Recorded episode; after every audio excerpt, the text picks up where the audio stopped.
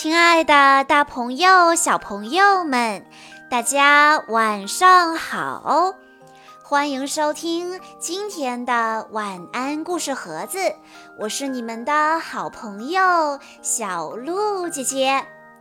今天是来自广州的秦思琪小朋友的生日。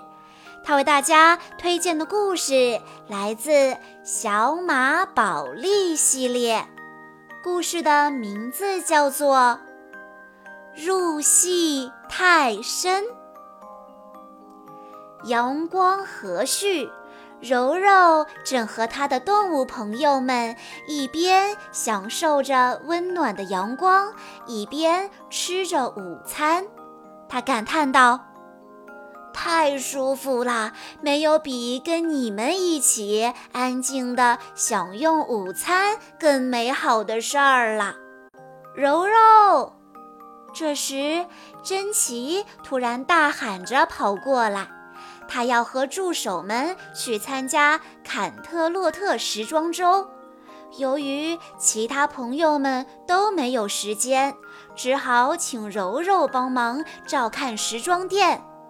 柔柔听后表示非常乐意帮这个忙。柔柔跟着珍奇来到时装店，看着品类繁多的衣服，她不免胆怯起来，完全不知道该怎么做。珍奇向她介绍了时装店的情况，并演示了卖衣服的所有步骤。这时，正巧进来了一位顾客。珍奇鼓励柔柔去试一下，柔柔鼓起勇气问道：“您好，有什么可以帮您的吗？”顾客问道：“有没有既传统又现代，穿起来有戏剧性又低调的衣服？”柔柔一听，愣住了，小声地说。呃，这几个要求不是自相矛盾的吗？顾客看着柔柔呆呆的样子，生气了。难道要我来教你怎么工作吗？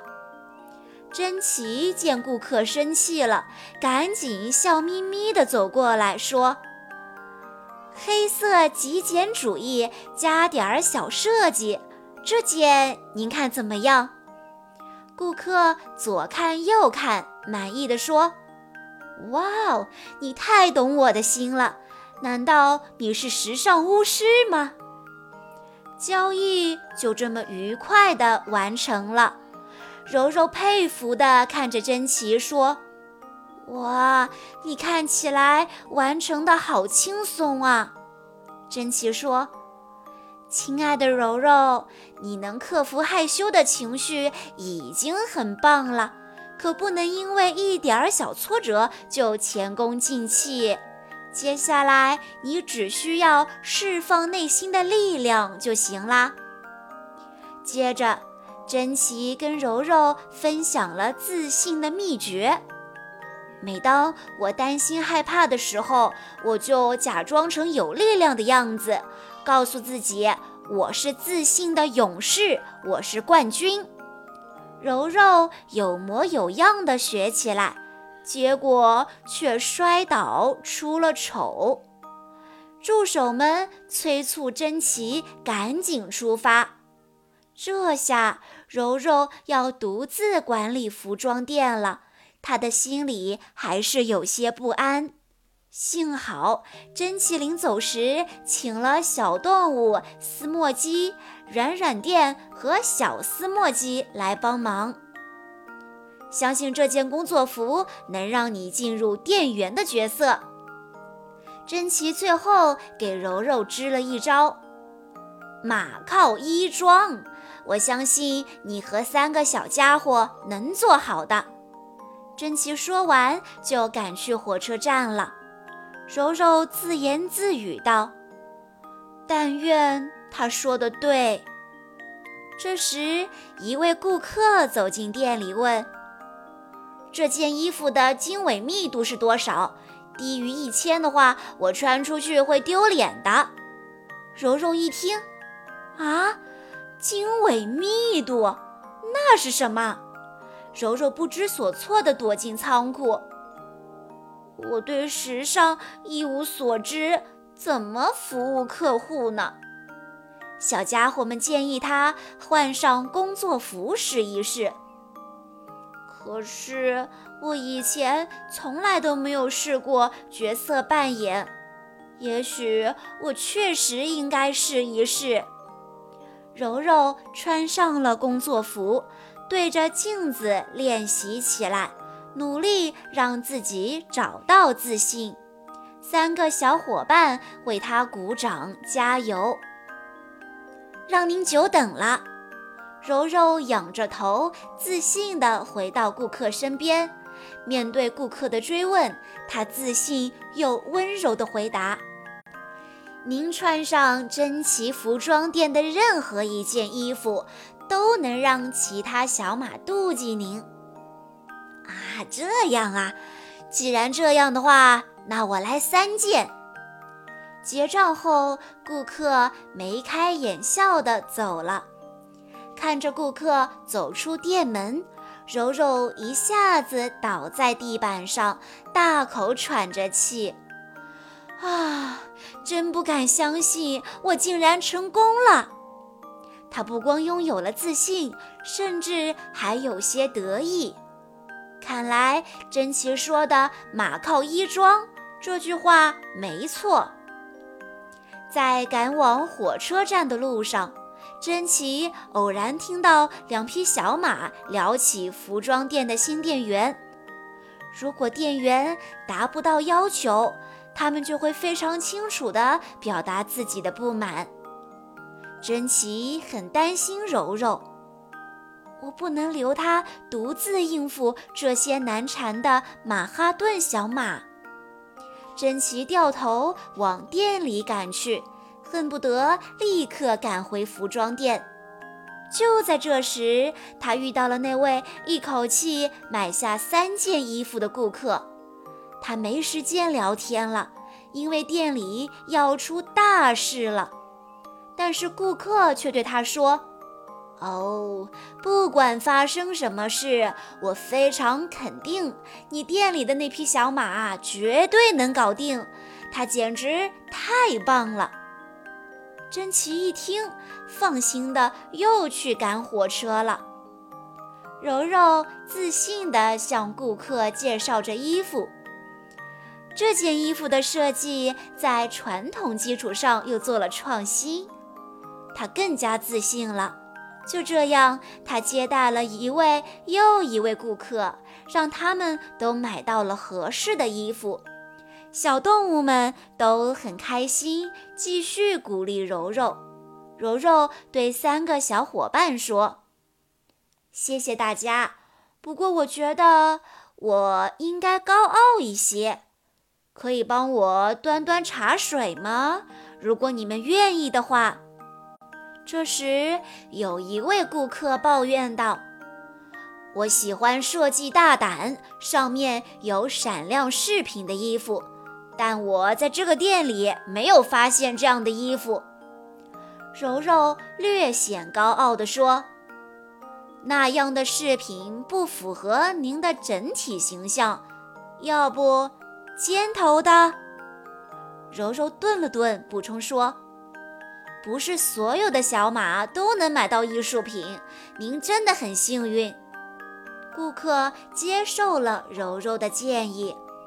但下一位顾客太挑剔了，他的问题让柔柔不知道该怎么回答。柔柔不知所措，再次躲进了仓库。他对自己说：“我想我需要另一种角色了。”小伙伴们迅速为他找来了更加时尚的穿搭。这一次的角色扮演让柔柔的灵感和自信再一次爆发，得到了顾客的好评。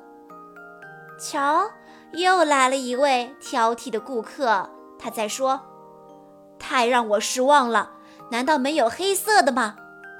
柔柔立刻换了一身又黑又酷的装扮，他已经清楚如何用不同的穿搭来应对不同的顾客了。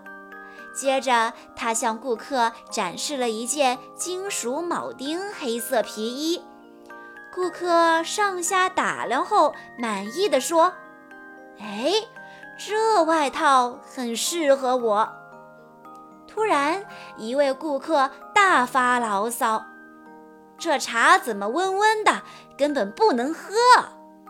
柔柔听到后，把端茶倒水的小助手狠狠地训斥了一顿。我说过了，茶水温度必须是刚好的，不要再让我看到第二次。这件衣服的颜色对您来说太淡了，黑色背心完全可以反映出您的内心。这件衣服很有设计感，就像一件艺术品。您确定它符合您的气质吗？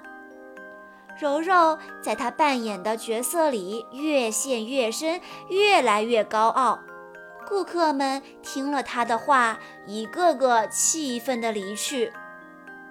由于之前被训斥了，战战兢兢的软软店不小心把茶水洒在了柔柔的身上。柔柔立刻火冒三丈，喊道：“你们怎么做事的？把茶水洒了也就罢了，这茶水还是凉的。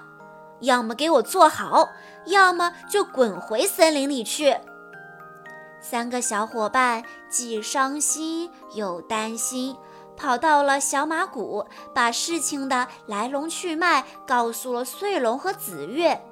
紫月大吃一惊。没想到一向温和的柔柔竟然会如此恶劣地对待小动物，情况太糟糕了。他让穗龙通知大家立刻赶往马鞍街。